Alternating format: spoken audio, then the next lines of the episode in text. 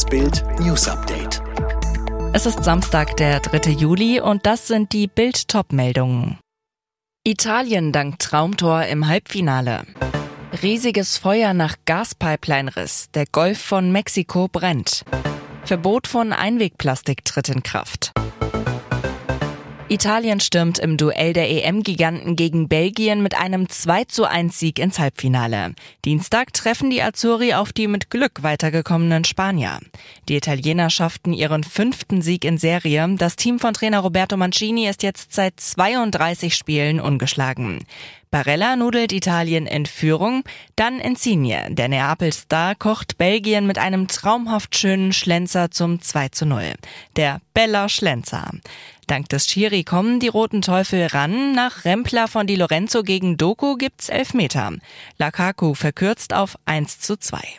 Das letzte von insgesamt vier Spielen in München war gestern der endgültige EM-Abschied aus Deutschland.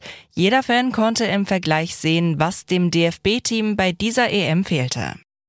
Der Riss einer Unterwassergaspipeline im Golf von Mexiko ließ das Meer am Freitagnachmittag buchstäblich fünf Stunden lang brennen. Die Bilder zeigen nahezu Unvorstellbares. Feurige Gasbälle schießen an die Wasseroberfläche, erzeugen ein Feuerauge. Die Bilder erinnern stark an einen Vulkanausbruch, das Meer zittert förmlich.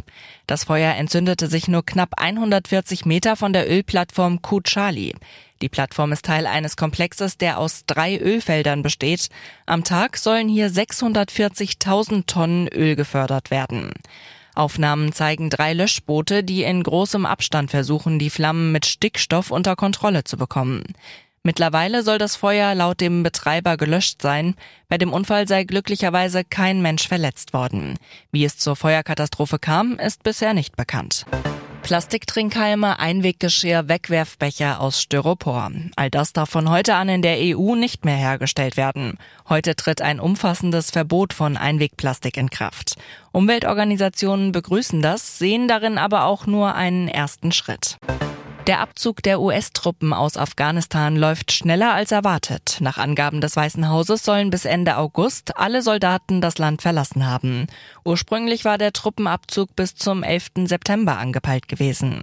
Die letzten deutschen Soldaten hatten das Land bereits am Mittwoch verlassen.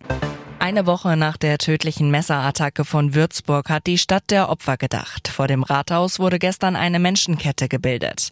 Bei dem Attentat waren letzte Woche Freitag drei Frauen erstochen worden, sieben weitere Menschen wurden verletzt.